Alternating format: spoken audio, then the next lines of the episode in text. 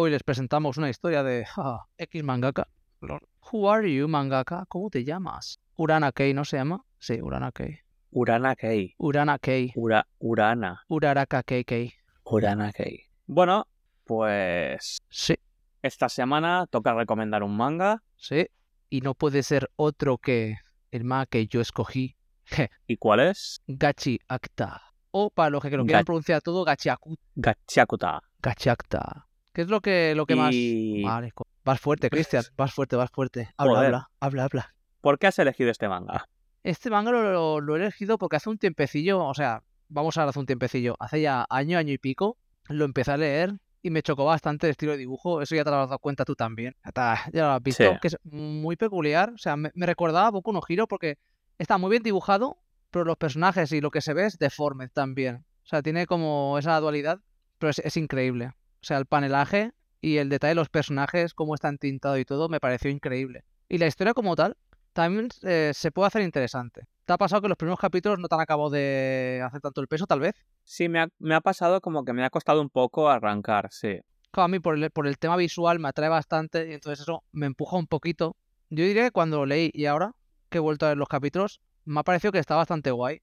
El protagonista tiene algunos momentos también bastante hardcore en estos capítulos. O sea que ya por el mero hecho de espectáculo visual, un personaje que está bastante guay y cierta, ciertos personajes que también se meten más adelante, no sé. A mí me han, me han llamado suficiente la atención como para querer continuarla. Y tiene su misterio también. O sea, esa parte no está de lado, no es simplemente superficial, como puede ser tal vez, opino, que Marshall es bastante más directo en ese aspecto. Este tiene a, a lo mejor Sí, alguna- más simple, ¿no? sí. Este tiene alguna cosita más de fondo, algún misterio que no ocurre a la vista de, de lo que estamos viendo, pero que puede llevar a cosas guays.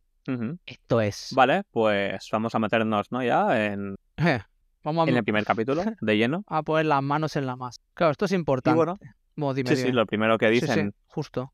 Pronuncia las palabras, Cristian. dicen que en cosas que usamos con cuidado pasan a alojar un alma. Oh. Si es así, ¿qué será lo que habita en la basura que se tira? Uh, esto es muy importante, ¿eh? Al final. Oh, cuidado. Aquí la basura es importante. Aquí la basura es importante. Y claro, ya te ponen el primer ejemplo en el primer capítulo de un peluche que está un poco roto. La niña está muy triste, la que aparece, y su madre le dice, aunque lo remendemos, no va a quedar muy bien, no se puede hacer nada, mejor lo tiramos y te compro otro. Y la niña, que tan triste estaba por su conejito así roto, dice, ok, baby. Y entonces lo desechan. O sea, esto pasa un poco como en la sociedad, ¿no? Es como el- la realidad. Se suelen tirar muchas veces las cosas directamente antes de intentar repararlas. Esto es un mensaje anticonsumista, Cristian. Totalmente. Pero bueno. Ah, ¿qué, qué-? Es una puya, Cristian, deja de comprar. Pero bueno, Joder. ¿qué? Pero bueno, esto es lo que dicen. En esta sociedad, por lo que parece, se tira muchísima basura. La gente no aprecia demasiado las cosas, no intenta remendarlas ni arreglarlas. Y por lo tanto, pues aquí se van, con los camiones de la basura a los centros de, de procesado. Pero en uno de los paneles aparece alguien que está ahí como si fuera Batman, observando el centro desde las alturas y colándose en él. ¿Qué parece este tío, Cristian? Es como un Gollum así agachado entre la basura, con su chaquetilla puesta, ahí Sí, buscando, a ver, es... Sí, buscando sus tesoros entre, entre toda esta maraña de... Oh my god. Pero se bueno, mete a rebuscar ahí Sí. entre toda la, la basura de la gente y entonces dicen, y lo pillan. y lo pillan, pero con las manos en la masa. Claro, ya se le conoce a este chico como el vándalo de la basura. O sea, ¿cómo lo tienes tú? En inglés lo llaman trash vandal. O sea, bueno, el, el que va ahí de basura en basura. No sé cómo lo llaman aquí. Pero ¿no te parece curioso que haya como policías, ¿no? O como Sí, guardias son guardias de seguridad que para la basura. vigilen No sé. para la basura? Ahora, al final, que entre un tío ahí dentro y empiece a, a romper la bolsa de basura tampoco es plan para tener que volver a limpiar, ¿no? Puede haber algo importante. Podría haber algo importante ahí. A lo mejor es que de la basura que se tira hay una especie de grupo dentro de, de aquí del centro que intenta recoger lo valioso. Me lo estoy inventando del todo. Igual, sí. Pero bueno, hay guardias de seguridad. vender ba- basura como Mm. nueva, ¿no? Y... Sí, pero bueno, que el chico este lo que se dedica es a recoger basura, lo han cogido y ya es conocido como el vándalo de la basura, entonces lo persiguen entre pitos y flautas. Aquí hay paneles bastante guapos, ¿eh? Hay uno en que él está esquivando las balas y Sí, ojito, ojito, cuidado. O sea, este autor consigue hacer bastante bien la tridimensionalidad a la hora de dibujar. Y por eso me recordaba mucho a Boku que él también solía ser bastante bueno haciendo el modelado de los personajes, aunque sean 2D, para que tengan ese volumen. Muy guay.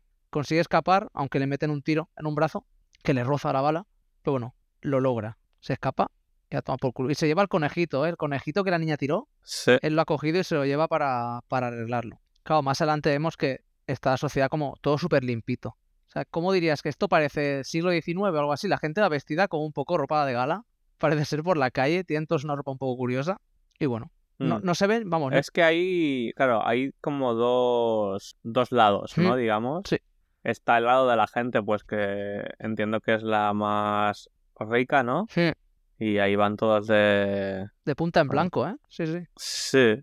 O sea, ni una mota de Es- polvo, es- o sea, nada. Está todo limpio. Visten, bueno, es como moderno, pero a la vez eh, clásico, ¿no? Sí, Como si fuera victoriano, sí.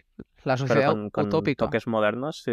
Y luego tienes pues la parte de suburbio, que Sí. ya se ve que es más tejados de estos así, de como de... Chaboleo, sí, chabola, supongo. Sí. Sí, chabolas, al final. Está como, si ponemos que es como un círculo, tenemos que el círculo interior sería la parte rica y todo el anillo que rodea ese círculo interior, pues está lleno de chabolas. Sí. Y claro, se ve un personaje que va a salir más adelante que tiene un libro. Esto es una cosa que, que hay que quedarse con ello. O sea, está guardando un libro. Este será Rect. ¿Cómo le llamamos? ¿Lecto? ¿Cómo le llamamos? Porque aquí los nombres en japonés es rec- recto, le llamamos lect, lecto, ¿no? Supongo lect. Al man. Lect. Nuestro A ver si amigo que está por ahí guardándose un libro y escuchando ¿no? lo que dice la gente. Uf, la gente esto, los, los, es que le llaman tribe folk, lo llaman tribales o gente de los suburbios. Eh, aquí les llaman nativos. Los nativos, vale. Claro, están un poco echando mierda sobre los nativos y este les echa un vistacico y les agacha la cabeza como saludándoles y se, que se quedan las dos mujeres calladas. Bueno, que hay como un poco de rifirrafe entre estos. Claro, eh, la gente de, de la ciudad es muy, como muy limpia todo y la gente de los suburbios, los, los nativos, Nativos. es un poco más caga. Y vemos que hay como una especie de muro que separa las dos partes. Porque el lecto abre una puerta y entra a la zona a la que le pertoca, supongo. y bueno, Pobre. es una otra vez discriminación. La clase obrera con los, contra los ricos. Y aquí está nuestro protagonista, que todavía no se ha dicho el nombre, ¿no? De, de protagonista. No, todavía no. Pero viene aquí, En breve. sí, sí, justo. Aquí está nuestro prota sentadito y viene Chihuahua, Chihuahua, la amiga de, de nuestro prota, la cual dice, hey, Ludo, otra vez está recogiendo la basura.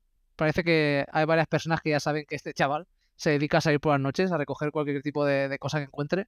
Y bueno, ella comenta, ¿no? Que la gente rica tira las cosas porque les da completamente igual y no sienten pena por nada. O sea, una sociedad Claro. de consumismo absoluto. De lo que no está bien o está bonito que, a la que mierda. aún se pueden usar, Sí. claro. Claro, el chico los intenta reparar, por eso sale por las noches a, a recoger la basura. Pero bueno, aparecen unos chavales que se meten con él también. Porque dice, uff, mira los guantes, porque el rudo tiene unos guantes que parece que le van un poco grandes, ¿no? Y están sucios, entonces se meten con él. Igual. Y claro, Dicen dicen que, que apesta. Que, que, claro, es que el chaval no sabemos si se, si se ducha, es otaco, extremo. Y claro, dicen además de que apesta y todo, es un hijo de un asesino. Parece ser que su padre cometió alguna atrocidad que tal, y aquí como se verá más adelante, a la gente que comete atrocidades las, las cuelgan y las tiran al vacío. O sea, dejan que se caigan al vacío más allá y no se sabe qué pasa con ¿Eh? ellos. Y claro, a él le toca los cojones. De que, coño, vayan echando Bastante. mierda ahí, por favor. Le, le tocan tantos cojones que vemos un, el primer panel que ya se ve Sí. que el manga promete. con una mirada atroz, Una mirada asesina completamente, porque, por favor. con ojos de criminal, como dicen. Es que al final Rudo tiene, una, tiene un aspecto bastante hardcore, ¿eh? Por lo general tiene cara de, Sí, ma- sí, de sí, mala baba. es, es contundente. Y claro, si te acercas a Rudo, eres un apestado. O a Ludo. Digamos que se llama Ludo. Bueno, caca. Pero bueno, la chica esta parece que le cae bien Ludo. Y dice, bueno, si Ludo no es como sus padres, yo creo que tú eres un buen tío en el fondo. Y parece que a Ludo también le gusta. O sea, aquí tenemos ya el enamoramiento. Claro, la chica encuentra el conejito, que Ludo lo ha, lo ha remendado tranquilamente. Y él como que se lo quiere dar a ella, pero la madre de Chihuahua dice, "Tú, vente para acá, ¿qué estás haciendo? Vámonos. Y él se queda como con las ganas. Ay, el amor. Y me hace mucha gracia porque incluso el conejo pone la cara de, what the fuck ha pasado aquí? Ya, ya, ya. ¿Qué ha pasado? No, Tete?". no sé si me había fijado en eso. Es ¿eh? muy bueno, porque incluso el, conejo, que normalmente tiene ojos de botón, cuando él se quedan los ojos en blanco por decir, ¿qué coño ha pasado? El conejo igual. Se quedó con la gana de irse con ella. Y claro, vemos que hay alguien que le está observando, que vamos, ya sabemos que es nuestro amigo, el Lecto, que estaba ahí husmeando lo- los quehaceres de Rudo. Dice, eh, ¿qué pasa, eh? Con el conejito no era, por la, no, no era, no era para venta, era solo para ti, ¿eh? Hostia, eres un Don Juan, cabrón. Y le toca las Pero más pelotas. importante que eso, Sí, sí. cuéntame esto de recoger basura por la noche? Le han pillado y todo el mundo está hablando de, de él porque se le... Vamos, le pillaron con las manos en la masa, así que ya se ha convertido en la comidilla de, de la ciudad. El rumor del chico que roba basura. Eh, Claro, dice, no lo hagas porque al final es un puñetero problema como te pillan porque te van a echar. Porque es un crimen muy, muy bestia el hecho de estar robando la basura. Por alguna razón. Claro. Bueno, entre pitos y flautas. Claro, el, el Ludo también siente que él de pequeño también fue recogido, ¿no? A él le- fue abandonado porque el padre lo enviaron a tomar viento, se quedó él solo y entonces este Elect lo acogió a él. Entonces tal vez siente también empatía por las cosas que han sido desechadas y por eso lo hace. Lo hace por la bondad de su corazón. Pero bueno, le dice el Lecto, dice, guau, sido honesto conmigo con esto, pero con Chihuahua no puedes serlo, así que declárate, caray, declárate directamente. Y bueno, entre pitos y flautas y panderos, le ve la herida en el brazo y entonces se la cura tranquilamente. Y entonces aquí es cuando se ve una cosa muy importante. Él le dio estos guantes a Ludo porque de pequeño parece que su padre le dejó cierta... Decían que era su padre el que le había dejado ciertas marcas, Sí. porque tiene unas manos que parece que estén... No se sabe si es realmente su piel o es que tiene la mano rodeada con una especie de textura que parece madera. Es que claro, Un poco extraña. Parece entre, entre que le han arrancado la piel Sí. o que tiene algo raro, sí. Pero bueno, tiene las manos hechas un, un Cristo. Y Un claro, Cristo. el, el lecto le, le dio estos guantes y también se las venda para que no se le vean. Supongo Hmm. para que no sé por qué se metían con él también por el hecho de que tenía estas marcas. Aparte, aparte de porque su padre había sido asesino y toda la pesca. Pero vemos que lecto Y ya le buen... comenta Sí. que, que esto, que aquí no, no la puede liar Sí, porque cualquier delito grave que cometas, inmediatamente te arrojan al abismo. sí, como al padre. Y ya esa es una, una regla que aquí está muy marcada Sí, que al y a su padre pues le pasó. que lo que tienes que valorarte más es a ti mismo. O sea, no intentes meterte en líos porque puedes acabar muy mal. De esta mierda de mundo Sí. Bueno, lo que hay. otra vez vuelven un poco con la tontería del, del peluche. Y se ve, esto es una cosa que hay que ver. Hay alguien fuera de la casa de ellos dos que les está escuchando. Alguien con una máscara. Que da bastante ma- ma- mal rollo y parece que esté pronunciando con una especie de palabras en lo bajini porque no se entiende nada. Simplemente son como unas líneas. Se está cagando en Dios. Porque él también quiere reírse un poco. Al día siguiente, el Ludo intenta sonreír un poco, pero vemos que no tiene una cara muy ducha a estas cosas. O sea, no, no puede. Por su vida no puede reírse. Tiene la cara Tiene de- problemas para poner cara de simpático. Sí, sí, mala baba absoluta. Y aquí también se ve de lejos. Está la ciudad en la que viven con las chabolas y más allá como una especie de mar. negro. Mar negro o unas, una especie de nubes, ¿no? Supongamos. Es algo extraño, con una capa de negrura hasta donde alcanza la vista. Sí, bueno, es como el, Es el abismo. tierraplanismo, Sí. ¿no? Eh, El final, Vemos el final y nos caemos. cuando llegas al borde, Te pues caes. eso es lo que te caes para abajo. Les tiran al abismo, ¿eh? Están ahí Rico Mm. y Re haciendo un poco de tonterías. Bueno, ta, ta, ta, ta. por fin, aquí, claro, hablan con, con Chihuahua y ella comenta de que, uff, me daría pena. Claro, claro, dice ella, no me gustaría ver cómo te caes al abismo. Sí, bueno, no quiero ver que, que te ejecuten. Sí, o sí, sea dice, que no, por favor. No la líes. Y aquí aprovecha el, el prota, que además, claro, porque ella dice, es- esto es bonito, porque dice, claro, el, el, el lecto te quiere mucho, ¿no? También, y entonces se preocupa y dice, él, ¿cómo? Ha dicho que, que también se... Y entonces le entra como aquí el patatús y se tapa con el muñeco y todo. Es que esta escena es muy buena, ¿eh? Es que se, Sí. se, se cae de espaldas ahí. No Se- puedo con Se tanto amor. no- más, no puedo más el ludo que la chihuahua. Sí, sí, no puedo con tanto amor, por favor. Y entonces dice, toma, caray, toma el conejo. Ella lo acepta tranquilamente y dice, vamos, esto va a ser mi tesoro familiar de aquí hasta el infinito y más allá, Buzz Lightyear. Y él, sí, sí, hemos ganado. Esto sí es cine, es corre. tan momento de tanta felicidad que no sabe cómo expresarlo y, y sale corriendo. Sale corriendo. Esto es muy bueno. ¿Alguna vez te ha pasado esto de estar tan feliz que simplemente quieres salir corriendo? Me parece que es muy flippy. Bueno, es como el tierra trágame, ¿no? Pero, Sí, pero- que se va por patas. Uh, Claro, va corriendo y dice, Buah, ahora sí que le voy a decir a Lecto, le voy a restregar por la cara. Que me-". Pero antes de llegar, se mete tremenda hostia contra un tío que pasaba por ahí. Pero una hostia increíble, ¿eh? a la velocidad que iba. Sí, no sí. sé cómo esa persona nos ha desintegrado mil pedazos. Pero, ¿quién es esa persona con la que se topa? La que estaba espiando la noche anterior. Literal. Y se le cae un libro al suelo. Y ese libro era el libro que tenía Lecto con él. Uy, uy, uy. Hmm, ¿Qué nos da a entender esto? El, el, Pues que sí, el prota ha dice... entrado en casa a robar, Sí. ¿no? Bueno, claro, el prota dice, "Me da igual este pavo, me voy a ir a Lecto y le voy a decir, ja, mira quién Voy a soy, comentar lo que ha pasado. soy el puto amo. Pero claro, cuando entra y dice, ya estoy en casa, mira, mira, Recto, te voy a decir, te voy a decir. Pero lo que se encuentra ahí, esto está guay, ¿no? Claro. Porque él está No- como, No, no es lo que se esperaba, sí. sí, sí, está como, eh, y es como, hey, bienvenido de vuelta, pero no, no, está en el suelo con una espada clavada en el pecho. Sí. está medio muerto. O sea, claro, Leg el- está acojonadísimo, el prota, el ludo. Hmm. Y parece que él está muerto, el lecto, pero tiene como un hilillo de vida con el cual le dice, vete de aquí, pero vete de aquí ya, Huye. pues, vete de aquí. Porque Huye. sabe lo que puede pasar. Dice, este mierda de mundo tienes que cambiarlo. Claro. Y claro, le dice que se vaya porque después de lo que ha pasado, los que llegan no pueden ser otros que la policía. Y claro, él estaba tumbado encima de, de Lecto diciendo, por favor, no te mueras. Y que se ha manchado de sangre. Y claro, estos, vamos, pillan cualquier motivo para, para considerarte un asesino. Y no le dejan ni hablar, ni defenderse, ni nada. Dicen, tienes tanta sangre, asesino. Y no le dejan Así que- explicarse Al abismo. al abismo. Literal, le meten un golpe, lo dejan ahí tumbado y claro, uf, aquí la gente va cuchicheando de aquí para allá, diciendo, uff, al final sí, como su padre ha sido un asesino. Y la amiga, uf, y la amiga también dice, ¿cómo? ¿Rudo lo ha hecho? Y esto, Creía en ti. Esto es duro, ¿eh? O sea, Sí. la parte esta en que, claro, todo el mundo le está echando mierdas. Todo el mundo. Está Sí. sentenciado a muerte. Nadie le cree, no le dejan ni hablar.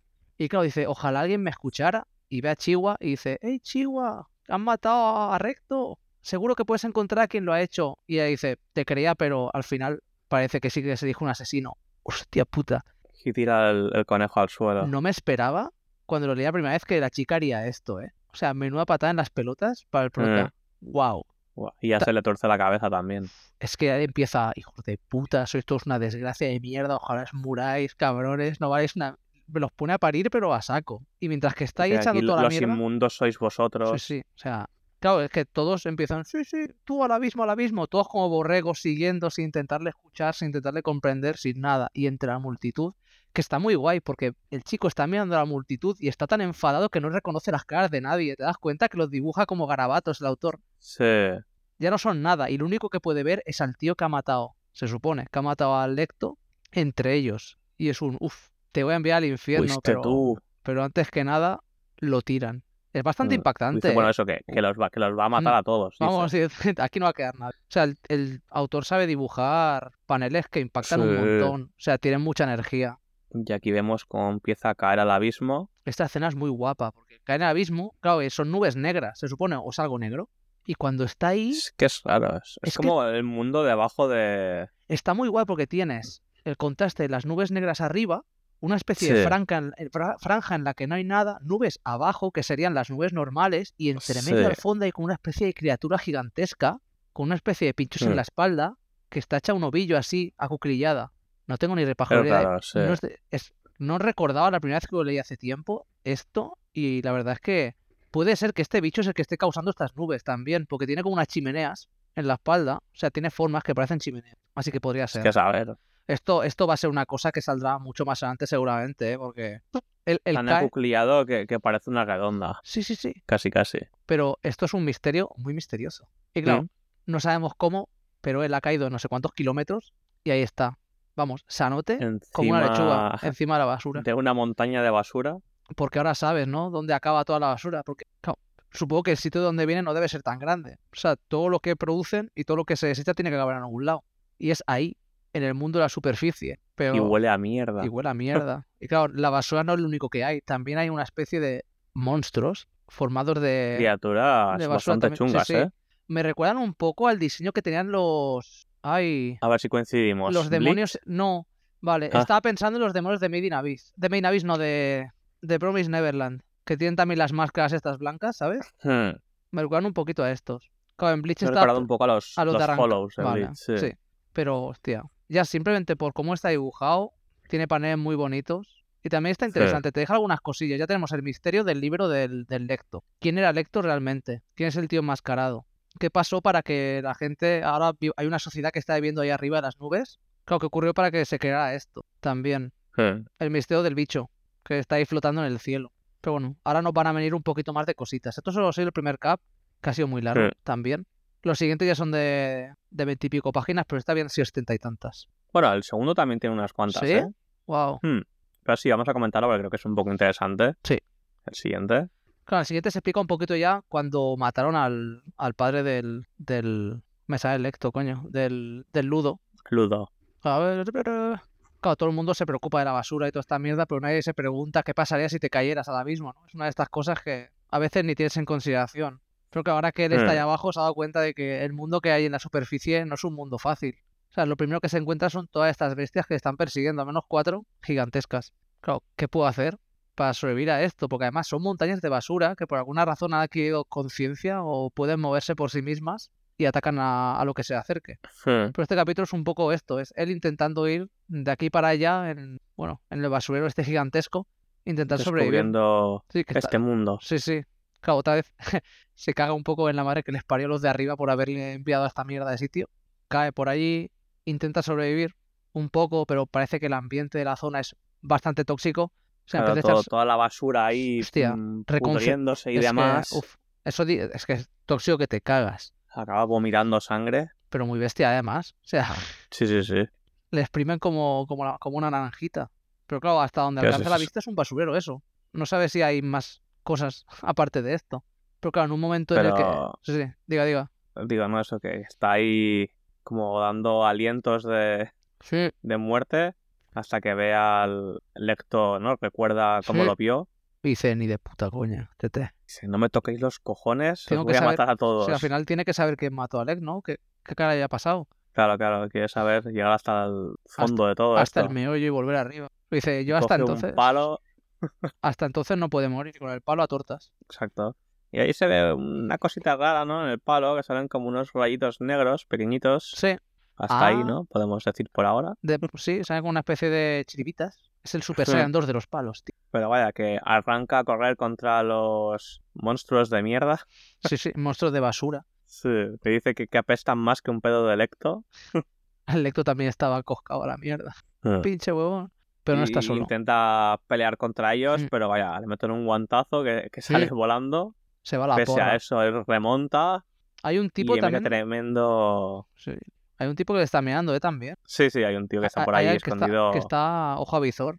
Mientras que él se está rompiendo observando el combate. Mm, Siendo lo pequeño que es, que esté plantando cara me hacía mucha gracia. Es que de un manotazo que le meten también tremendo opción, Sí. pero él sigue. O sea, está tan enfadado, tiene tanta rabia que le da un poco igual. O sea, Sí, podría sí, morir coge ahí. un, un trozo de placa de, Una plancha de de algo que sí. podía ser un tejado, Sí. sí.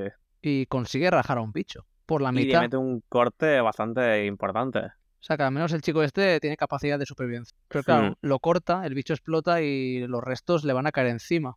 Y de repente aparece un paraguas. Jaja, es Mary Poppins. Mary Poppins lo salvó. Sí, sí. Y dice, ¿qué pasa, che? ¿Caíste aquí tú solo? ¿O te acompaña tu mamá? no hice eso para nada.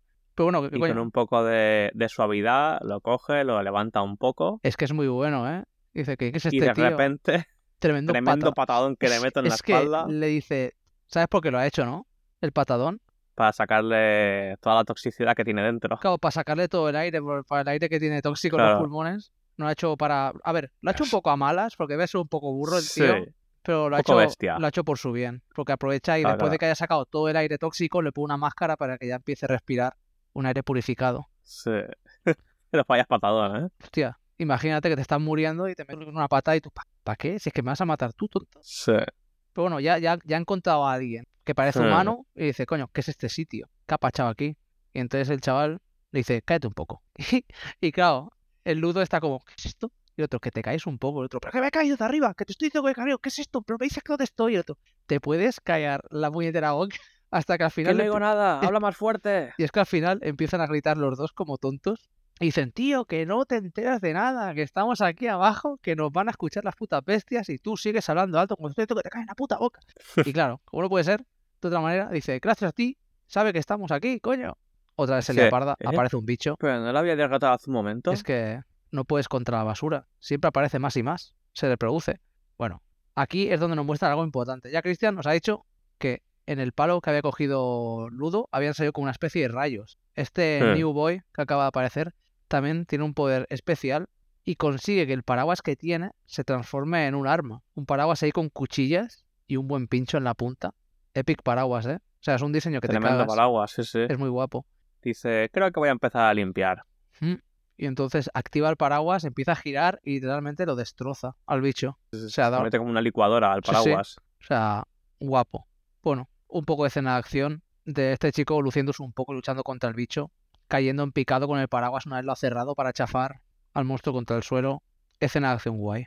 Que dice, hostia Sí. puta. El, el Ludo lo ve y dice, ey, coño, este tío está mamado. Si yo tengo este poder, podría, podría subir arriba y liarme a tortas también con la gente ahí, ¿no? ¿Sabes? Pero claro, ¿es algún tipo de técnica de aquí del abismo? Esa es la ¿O es que- que este personaje es especial? Sí, Y me hace gracia porque, claro, le dice, ¿quién eres tú? Y el tío se quita la máscara para hacer la típica pose de tío, voy a decir, soy Engie. Y so- soy tu, tu bedel o algo así. ¿Cómo le llaman? ¿Bedel? ¿O conserje? aquí conserje. soy una especie de limpiador. Ah, claro, aquí dice janitor, bueno, conserje. Pues soy, Sí. soy, soy el, este, el conserje promedio. Y entonces se pone la máscara de golpe y dice, uff, qué peste hace, tío. Me quité la máscara sin pensar. Solo para hacer la entrada de decir, La pose chulesca, sí. soy guay. Y ya está. Sí, sí, sí. Nada más. Pues ya descubrimos ya que aquí abajo en el mundo de la superficie hay ciertos poderes que arriba en esa isla no se vieron por ninguna parte. O sea, aquí abajo tiene que haber algo especial. ¿Continuamos aparte de esto o dejamos aquí el misterio con estos dos capítulos? Ah, Yo haría... El siguiente a lo o sea, mejor. en vez, de, en vez de comentar capítulo, quizá un poco más resumido, ¿no? Vale, entonces sí. Y es que, bueno, como se comenta en las primeras viñetas del Sí. manga, ¿no? Sí, Eh, pues aquí si atesoras las cosas, sí. Las cosas al final pues se imbuyen como de alma. Estas son las palabras que dijo Lecto a él de pequeño. Para que apreciara las Sí. cosas que tiene. Claro, incluso una mísera toalla podría tener alma y todo. ¿eh? O sea, incluso una toalla puede Sí. atesorar. Dígame, dígame. Eh, pues claro, nuestro personaje protagonista Ludo, ¿no? Que es lo que atesora los guantes que le dio Lecto. sus guantecitos. Pero, claro, en el capítulo siguiente se ve cómo el tío este, ya se explica al final, si lo hacemos un poco así los pormenores, explico. Engine se da cuenta de que el prota Ludo puede tener el poder que tiene él, entonces quiere probarlo Hmm. y le abandona Claro. frente a un grupo de gente. Claro, la gente que está bajo en el suelo, en, el- en la superficie, odia a los que están arriba. Claro, cuando estos Hmm. tíos se dan cuenta de que él viene de allí, lo empiezan a, a torturar, entre comillas, lo dejan atado, lo dejan ahí pillado y le dicen, jaja, te vamos a vender por una pasta. Ya verás, la gente te odia a muerte. Sí. Te vas a cagar. Entonces, Ludo dice, esto no va a ser así. Por aquí que te vi. O sea, se lía Dice, parda. me, me joden arriba, me joden abajo, Estoy hasta los cojones. mm, me cago en todo.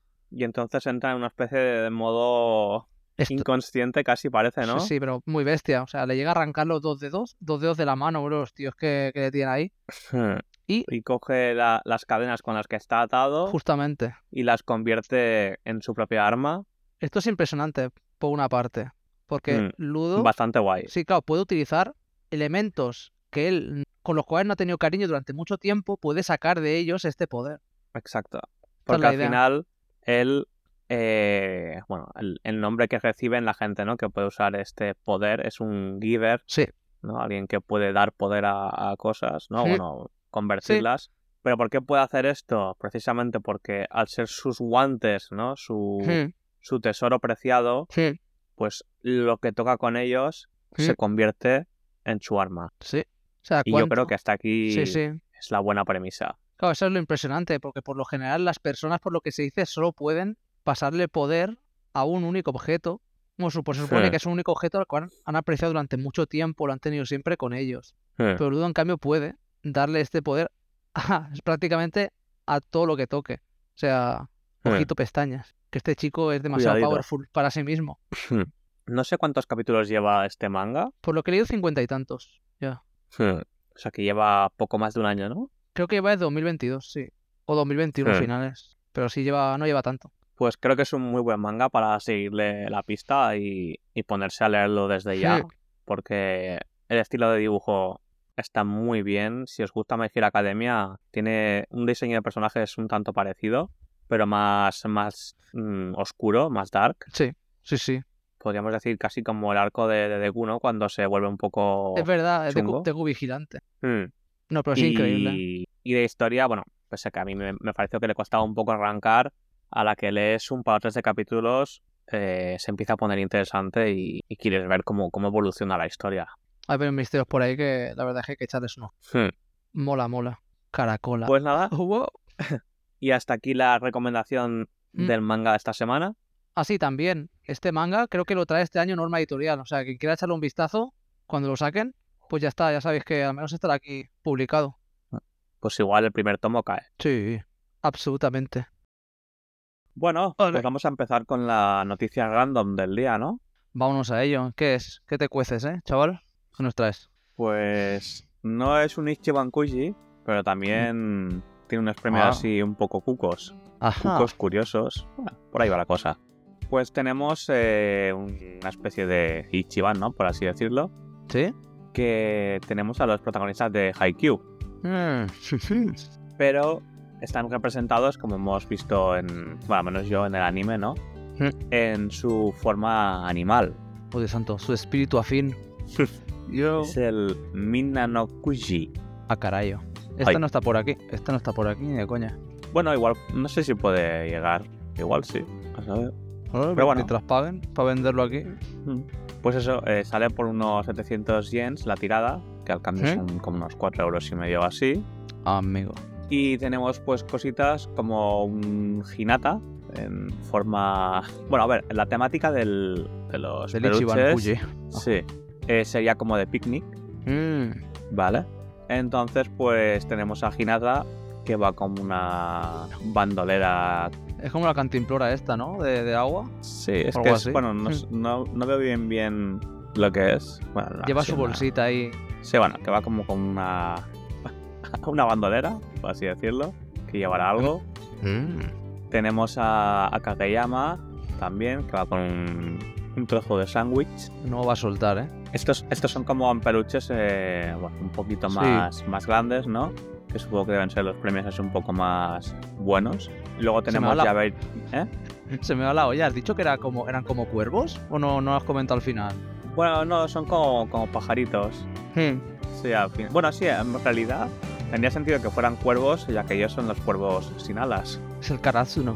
El Karasuno. los cuervos sin alas. Que luego, bueno, también tenemos al, al Nekoma, ¿no? Como el Sí. otro equipo.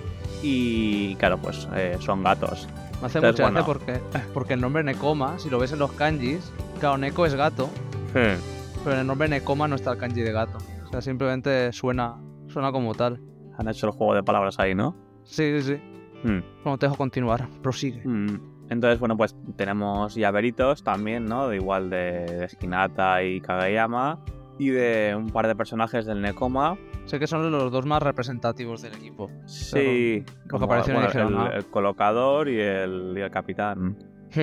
Hay que reconocer que son muy guays, ¿eh? los, los llaveritos estos. Me gustan bastante. Sí, los, también. los llaveritos quizá diría que son hasta un poco más guays que los peluches grandes. Sí, porque son ellos, pero con comida súper grande ahí, con Hinata polluelo, con el la salchicha takoyaki, esta con la salchicha de pulpo. Está así. El Kageyama con, Mm. con la bola arroz gigante. Y luego los del Nekoma con el cacho manzanica y el bocata. El bocata ahí del Subway, que no se os salta un galgo. Y Luego también tenemos como premios un poco inferiores, ¿no? Unos tote bags que bueno, no están mal, con, con alguna ilustración de, de estos personajes. Siempre es útil, Mm. eso sí. Y me hace gracia, ¿no? Porque luego ya, bueno, tirando a premios más bajos, ¿no? Tenemos como vajilla, que hay platos y, y vasos. Pero me hace gracia porque pone que son irrompibles. O sea, es que son de, de plástico del... Ah, Del cutre. hostia. Pensaba que eran de cristal. Claro, los Ichiban Kuye por aquí hay a veces que han tocado, coño, vajillas y de cerámica y vasos de cristal. Claro, claro. Pues cuidado. esto supongo que va encarado un poco más a, a niños, ¿o no? Pero... Sí, a ver, al final, si es irrompible, más seguro va a ser. Sí. La vajilla, seguro. Claro, de hecho, de hecho están pensados para, para ir a picnic. Hmm, eh, porque ya eh, como último premio, ¿no? hmm. Tienes eh, un mantel de, de picnic. De estos que se ponen en el suelo. Sí, También con ilustraciones de los personajes. Pero sí, sí. está guapo. Está guay. Vamos, si te falta alguna pelota, pues utilizas algún vaso de estos o el plato como frisbee y ya está. O sea, Hmm. La manta de picnic es el premio que sería el last one. O sea que lo- los peores premios, digamos, ¿no? Serían el vaso y el plato. vale. Pero esto sería el premio final. Ah, caray. O sea, el picniqueador supremo tiene que esperar hasta el final para poder conseguir. Exacto. Oh my god. Esto es duro, ¿eh? O vas allí y lo pillas todo de golpe, el más rico de todo el barrio. Si Y quieres el set, el- el set completo, te compras todo el Ichiban. Eso, eso, ¿eh? Eso es. No, pero está muy colorido. ¿eh? Yo literalmente tiraría para este Ichiban seguro. Porque con los diseños tan guays que han hecho, a menos vale la pena. Sí, sí, está curioso. Nicer. Y tendré, tendré que buscar más información de esto de lo del Minano Kuji, porque es la Sí. primera vez que veo un Ichiban Kuji, ¿no? Que con este nombre. Hmm. Igual podemos encontrar cosillas curiosas. Esto con suerte en Japón en alguna tienda de segunda mano te lo encuentras a precio baratito. Sí, sí. Porque muchas veces los venden también. Lo que ha sobrado del Ichiban Kuji, lo que sea, se queda por ahí. Pero bueno, una noticia guay. Yo quiero al Kageyama con el Sí. bocata, tío. Parece que está enfadado el cabrito, siempre. Pero bueno, Pasando a la siguiente noticia. Esta también va, bueno, más que un Ichiban también son productos. Tenemos a la empresa Riment, que con anterioridad ya había sacado algún producto de esta franquicia. En este caso estamos hablando de Pokémon. Y vuelve a la carga con otro set más de, de Pokémoncillos. Tienen como temática el hecho de estar en la pachorra en el río pasando el ratito. Se llama La hora de relax de los Pokémon. Claro, ¿a quién tenemos? Esta vez son seis variedades las que tenemos y están entre ellos Slowpoke, hay tumbado a la Bartola, Hmm. reventadísimo. Tenemos a Bidoof, que está, bueno, son dos Bidoof, supongo que en su madriguera. Tenemos a Croagunk y a Timpole hablando entre ellos, supongo que planeando alguna cosa chunga. Para el Quagsire, que está justo enfrente, está mirando al cielo, así, flotando en el agua, pensando qué tendrá para el almuerzo. Luego a su izquierda está el Psyduck, encima de un tronco, porque Psyduck no sabe nadar. ¿Mm? Y al final tenemos a el Marston, que también, al igual que el Quagsire, está ahí flotando, mirando al cielo, pero también está en T-pose. O sea que, no sé, le habrán entrado un tirón o algo. Estas seis figuras están guapas porque además, claro, están flotando encima del agua y la parte de abajo tiene como el texturizado este, como si realmente pareciese que es el, como bueno, el fondo, el fondo del mar. Y se ven los objetos también un poco así difuminados. Está bastante Sí, guapo. Como, translúcido. Sí, sí, sí. Y además, como se pueden juntar las seis, te queda como una estampa bastante guay. Sobre Mm. todo para estos días de verano en los que tú te vas a trabajar. Y entonces mirarás en tu casa y verás a estos tíos aquí de pachorra. Y dirás, ojalá estuviera yo también ahí tirado a la Bartola sin hacer nada, ¿eh? Porque con el calor que está metiendo, me caché en la mar. Pero está muy guapo también. Eh, Por lo que veo, a lo mejor también es un poco random esto de que coges el paquetillo y a ver cuál te toca. O sea, recuerdo que hablamos en programas anteriores de un Ichiban, bueno, un Ichiban no, que era de Final Fantasy X, ¿te acuerdas también? Que había productos que se vendían por la tienda de Square Enix, sí. que pillabas la caja grandota y a lo mejor incluso en la caja grande no te tocaban todas las variedades. Sería una desgracia pillar una caja grande de estas y que no te toquen las seis. Pues Era sí. feo. Es que no recuerdo, sé que hay algunas colecciones ¿Mm? que sí que en la caja ya ves eh, cuál es el que te va a salir. Vale, Pero no sé si en este caso lo puedes saber o no. a saber. Por y aquí el nos precio... 1100 yenes. eh, Uf, eso ya son 6 euros, ¿eh? ¿Y pico? ¿7 euros? O sea, no es tan barato. Pero yo bueno, qué sé. hay figuras Son más buenas caras, figuras. ¿eh? Sí, coño. A ver, y las figuritas estas que venden en Japón, aunque sean relativamente pequeñas, la calidad está bastante bien. O sea, puedo decir Sí. que los detalles muchas veces están bastante logrados. El otro día le eché yo 4 euros a un gachapón ¿Sí? y me salió una bobina de celo. Una bobina de celo. Bueno, celo, celo de... para enganchar Hostia. cosas. Sí, pero de qué, Pues qué- era qué celo era temático de, de Sakura.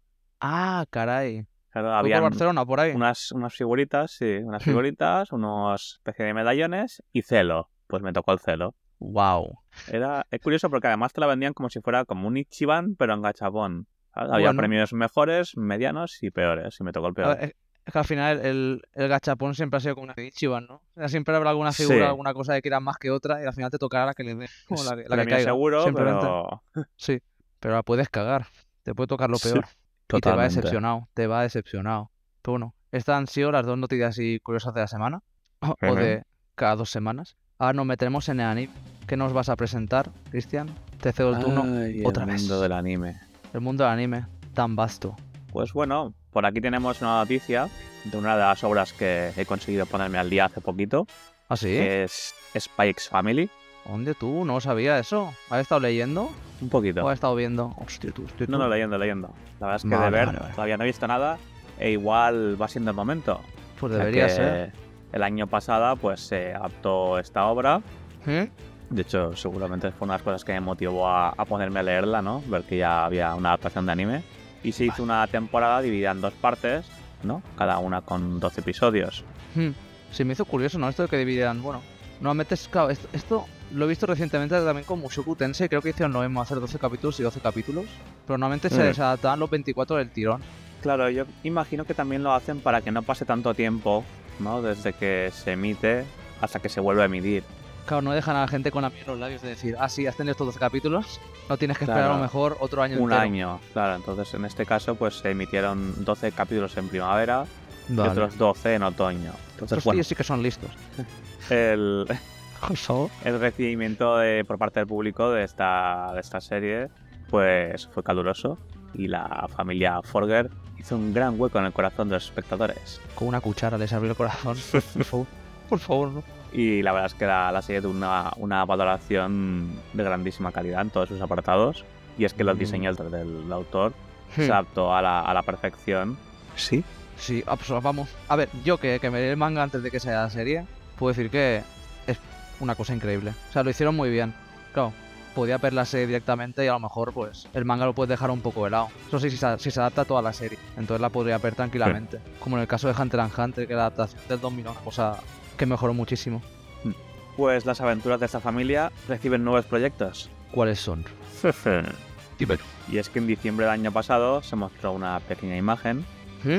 que ya adelantaba la segunda temporada de la serie Ah, coño. y una película con historia inédita que ya estaba en producción. Esto es interesante. Interesante. Si es inédito, quiere decir que a lo Mm. mejor hay alguna cosa guay que puedan mostrar. Sí, supongo que será, mm, bueno, pues alguna historia extra al final, ¿no? Eh, alguna misión de Lloyd o algún encargo para Yoru o Ay, alguna mini aventura en el colegio, ¿no? De, de Anya. Hay que desactivar las bombas de la escuela. Tremendísimo. Pues en marzo de este año se comunicó que la serie sería lanzada en televisión japonesa a partir de la temporada de otoño. O sea que igual hasta lo podremos ver en directo allí. Hostia, es verdad. ¿Quién sabe? Aún me acuerdo una vez que, que estuve ahí en Japón desayunando. ¿Sí? Un día cualquiera. y... ¿Estaba desayunando? Sí, sí, pues desayunando. Sí. Y dieron ser. Dragon Ball y One Piece seguido. Y es como, jolín. El domingo por la mañana o algo así, el sábado por la mañana. Sí, Cabritos. es- Yo lo máximo que llegué a pillar allí fue un, un día por la tarde que estábamos echando la, una siesta. Estamos a la bartola en la habitación del hotel y estaban dando Gundam G. Ajá. Bastante random. Gundam G. Hay un rerun de estos que hacen. Sí. Pero bueno, eh, era anime en televisión japonesa. Oh, thank God. Pues, pues esto, el anime para, para otoño y la película para el 22 de diciembre, que se anunció con un póster. Y ahora le toca el turno a los dos siguientes carteles promocionales de la familia en modo serio, por así decirlo, Modo serio.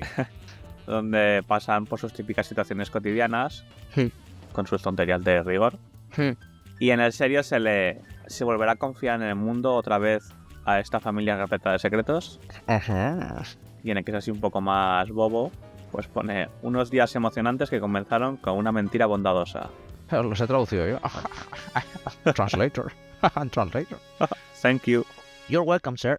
Entonces, bueno, ¿qué se puede esperar de la segunda temporada? Pues situaciones intensas con Lloyd y Yoru, momentos tranchantes con Anya y Super Rob Bond. James Bond. Los que lean el manga pues ya sabrán hacia dónde va la cosa. Y de la Yes. película pues lo que tenemos es que el plot será escrito por el propio autor, entonces Confianza 100%. esperemos calidad. Saldrá ¿no? bien. Sí, sí, joder. Ya lo ha Además de ¿eh? que ayudará con el diseño de nuevos personajes para la película y supervisar el proceso para que todo salga rodado. El Y cine ha ganado. ya como, como última cosita, en el póster de la película podemos leer que el viaje en familia más heroico del mundo da comienzo. Oh, Dios. Así que nos espera un Está dando final de año Sí, sí. bien cargadito para los fans. Mm. Y para los que van a, a todo lo pasado como yo, pues habrá que verse la primera temporada del tirón para poder continuar. Pues sí. Hostia, pues. Expectativas altas, ¿eh? Viaje superheroico. A ver qué pasa. A ver, espero que esté bien. Si lo ha guionizado el, el autor, que lo que ha demostrado ahora es que sabe, sabe hacer, sabe hacer buen manga, Sí. pues ya veremos. Bueno, siempre está bien tener una peli de anime. Una oportunidad más para ir al cine y disfrutar Claro. un poquito más de este mundo. Sí. Pero bueno, ahora de que pasamos de, anime, ¿no? a, a Spy Family, sí, sí, a una nueva esta, esta- sí, adaptación nuevísima por parte de Studio Trigger de Dungeon Meshi. Este es un manga que no sé si muchos conocerán. Yo llegué a leer, estaba mirando los tomos en el orden que habían salido todo esto. El último tomo que leí yo fue en el 2019. Imagínate, ha pasado tiempo que te cagas. También es un manga que se, que se publica, creo que un tomo cada año, o sea que es lentillo. Pero bueno, volviendo al tema. Dungeon Meshi se adapta por Studio Trigger, que sabemos que hizo Kill la Kill, hizo Promare, Darling in the Franks y sobre todo la serie que más famosa se ha hecho de este estudio ha sido la de Cyberpunk Edge Runners, que yo personalmente no acabo de ver. Me vi dos caps, tendría que retomarla, porque sé que tiene un final así guay. No voy a decir si en el buen sentido o en el mal sentido. Pero bueno, está muy guay. El trailer lo ha sacado hace muy poquito y la verdad es que la adaptación parece que va a ser fabulosa. O sea, los diseños de personajes están súper clavados. Las voces que han conseguido también parece que han sido bastante exactos y han pillado tres doblajes muy buenos para hacerlas. Y bueno, se puede ver que el estudio Trigger siempre tiene un, un estilo muy característico a la hora de hacer anime, suele ser muy exagerado. O sea, los personajes suelen tener a veces movimientos muy extremos, suelen ser muy expresivos. Aquí en algunas escenas se ve lo mismo, pero también han intentado adaptar el estilo del manga lo más fielmente posible, o sea, como adaptación. O sea, me recuerda a Spy Family, porque Spy Family también hizo lo mismo. Pilló los diseños del manga, no los modificó demasiado, así que era más o menos casi un calco en cuanto a los diseños. Muy guay. Además, algo que me ha flipado muchísimo de esto es que Yasunori Mitsuda, que los que sepan de música de videojuegos sabrán que hizo la banda sonora del Chrono Trigger, Chrono Cross, participó en el Xenoblade Chronicles 2 y 3, va a hacer la banda sonora de esta serie, así que en el apartado sonoro espero muchísimo. O sea, va a salir en enero del año que viene, se supone en temporada de, invierno, y la espero con muchas ganas. Bueno, explico un poquito de qué va la premisa. Laios, que es el protagonista, está con su guild en un lugar, creo que una isla, o algo así, una cierta región en la que había un reino que acabó enterrado hace muchos años por un mago, que dicen que era un mago loco, que lo acabó sepultando y años pasaron y al final el rey de este reino llegó a salir a superficie y dijo, guau, a quien mata a este mago, pavo, escucha, quien mata a este mago se puede llevar todos mis tesoros. O sea, tal y como pasó en One Piece, salió el poderoso y dijo, jaja, ¿qué es el tesoro? Pues rufianes, iba a buscarlo. Entonces comenzó la gran era de los, de los mineros en cazadores de mazmorras y tal y cual. Bueno, ¿qué pasa? Bajan a la mazmorra, la hermana de Laios acaba siendo. Bueno, la tienen que dejar porque creo que le acaba comiendo un, un dragón que está por ahí. Se tienen que escapar parten peras con algunos de sus miembros del guild. Y claro, está Laios y una amiga de la hermana que también forma parte, además de un nenanico, un chaval pequeñajo, que son los tres únicos que quedan, y tendrán que volver otra vez a la mazmorra para buscar a la hermana o a ver lo que quede de ella. Claro, lo que tendrán que hacer ahí para intentar ahorrarse tiempo y todo esto es comerse a los monstruos que, hay en la mazmorra y de el nombre de la serie, Aquí en España fue Dragones y Mazmorras, que la verdad es que hicieron, creo que, que fue un sorteo para elegir el nombre y les quedó bastante guay. Bueno, de camino se conocen a un enano bueno, este sí que es un enano enano. El otro chaval, el Chilchalk este, que es el chaval, no es un enano, llaman Halfling en inglés. Da igual. Conocen a un enano y el enano este es el que les va a enseñar a cómo cocinar a todo esto picho de la mazmorra. Así que tendrá que bajar hasta donde esté el dragón. Y aparte de eso se verá también un poco más de tramas entre ciertas facciones o grupos que hay que también están interesados en los tesoros que hay, en la historia de la mazmorra, tal y cual. Está guay porque está dibujado así bonito, pero los monstruos son, están bastante detallados y al mismo tiempo la trama más que ser todo jijijajas, vamos a comernos a los monstruos, también toca algunos temas chunguillos y algunas tramas también. O sea, ciertos personajes que tienen formas de pensar a veces un poco radicales. O sea, se habla de muerte y asesinato y cosas de estas. O sea, está guapo y vale mucho la pena, de verdad. He ¿eh? recomendado 100% para que se vea la gente. Esto es top tier. Vamos a tocar el manga ahora. ¿El noticia de manga? No bien bien mm. noticia, ¿no? Es algo más. Tenemos más una entrevista a Aka Akasaka. Es un trabalenguas. Sí. ¿Quién es esta persona, Guillermo? Aka Akasaka, para los que estén enterados, es el autor, bueno, dibujante y escritor de Kaguya-sama Love War, serie también ultra reconocida, ultra famosa, muy divertida, bastante ingeniosa también. Y además de esto, ha sido el escritor de Oshinoko, que es la serie que actualmente esta temporada lo está petando muchísimo. Y otra de esas adaptaciones que de calidad va sobrado que te cagas muy buena y muy intensa también. O sea, toca el tema este de, del mundo de la televisión, los idols, los chavales también adolescentes que trabajan para la televisión y todo lo que puede conllevar esto, ¿no? La presión social y mediática, el bullying, el ciber, ciberacoso también. O sea, toca ciertas cosas guays. Aparte de la trama principal, que no la voy a spoilear. Pero bueno, quien vea el primer capítulo, que dura hora y 20, ya se la verá. Hace unas semanas en la web de la revista Young Jam se publicó unas preguntas y respuestas realizado por Aka Kasaka, el autor de mm. Kaguya-sama y escritor de Oshinoko y oh. Reinai Daiko. Daiko. ¿Sí? ¿Lo he dicho bien? Ren, Renai Daiko. Renai Daiko. Desio. Es una nueva obra publicada en, en esta revista. Entonces, por temas de, de, extensión del podcast, no la hemos traído hasta ahora, pero como puede ser interesante ver el punto de vista de, de un autor sobre ciertos temas del mundillo eh, de la creación del manga, pues aquí lo tenemos. Mm. Entonces las preguntas que se le han hecho las realizaron autores noveles, por lo que Akasaka trata de dar respuestas que, que sean útiles ¿no? para estos que quieren entrar al mundillo tan despiadado como puede ser el del manga. Cristian leyó Bakuman y sabe de qué va el rollo. Sí, es jodido, ¿eh? Es duro. Pero bueno, para empezar, las dos primeras preguntas que realizaron giraron en torno a temas un poco más psicológicos, ¿no? Más de la predisposición de la persona o del autor a continuar dibujando. Claro, el primero era cómo mantener la motivación a largo plazo para seguir creando obras. La segunda era cómo ser capaz de afrontar las reuniones con los editores tras recibir las críticas de esto. Con la primera, que es esta de cómo mantener la motivación, claro, Kasaka te dice, que a la hora de dibujar no te marques a lo mejor límites de tiempo demasiado amplios. O sea, cuando estés dibujando, no digas voy a empezar a dibujar a lo mejor el borrador ahora y me dejo un mes. Pues claro, con este tiempo tan, tan grande, o sea, las, las subidas y bajadas que puedes tener a nivel anímico, psicológico, de decir, hostia, es que no sé cómo dibujar esto, me faltan ideas, no sé cómo continuar, es algo bastante malo. Así que lo que marca son unas pautas que mejor. Si quieres hacer algún trabajo de este tipo, de borrador, por ejemplo, que te marques una fecha a lo mejor de aquí a tres días. Entonces, en un tiempo más corto, tienes que estar siempre a lo mejor con la mosca detrás de la oreja, dándote un poco de motivación, diciendo, bueno, vale, vamos a probar esto. Y entonces te la juegas un poco más entonces vas un poquito más rápido.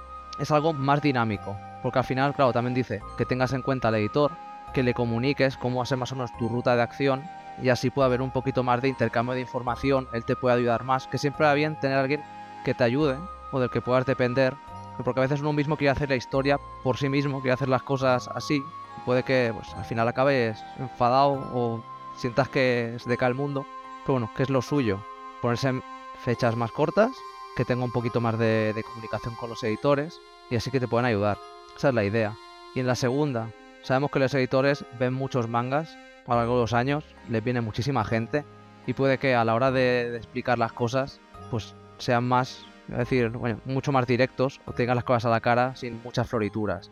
Claro, no te tomes esto como algo horrible si tienes muchos fallos e intentes eh, enfrentarlos todos de golpe, porque al final puede ser peor y echarás aguas por todos lados. Es como que alguien que toca muchos palos pero es maestro de nada. O sea, la cuestión es fijarse en unos aspectos que te ha dicho que están mal y a partir de ahí intentar mejorarlo. Porque siempre puede haber entrevistas sucesivas o, bueno, encuentros sucesivos con estos editores en los cuales les irán mostrando lo que ha, que ha sido perfilando un tema en concreto y así poco a poco, pues ir mejorando sin intentar abarcar demasiado. O sea, son consejos razonables. En el siguiente bloque, ¿qué más hay, Cristian? Pues el siguiente bloque se centra más en la creación propia del manga. Vale, y la primera de estas preguntas, pues, es sobre encontrar el género adecuado. Vale. al final hay muchos aspirantes a, mangaka que tienen un género en mente, por preferencia personal o más asiduidad al, leer, y pueden acabar, eh, pues, empecinados con, ese género sin sacar el resultado que, que ellos esperan obtener, ¿no? Y tiran la toalla. Hmm. Entonces, el consejo que nos da es Gambaré.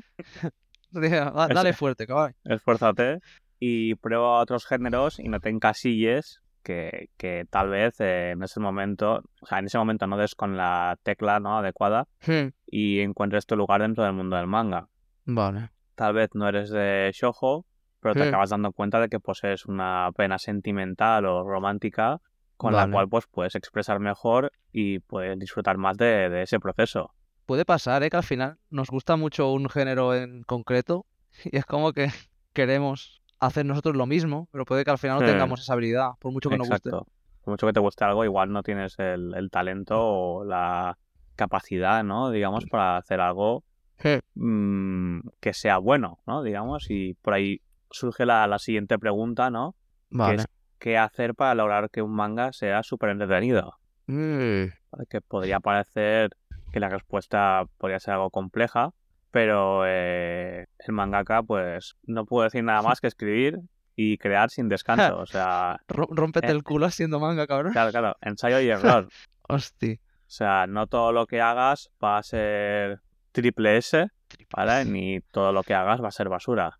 O sea, hay que dejar salir las ideas, ¿vale? Poner todas las cartas sobre la mesa y entonces, pues, eh, de todo lo que salga, pues elegir a la que, la que tiene mejor pinta. Mm, bueno, al final es bastante obvio, ¿no? O sea, cuando dibujas mucho, más vas aportando ideas, vas, poniendo y al final puedes ir cogiendo un mm. poquito de cada lado para intentar formar algo mejor.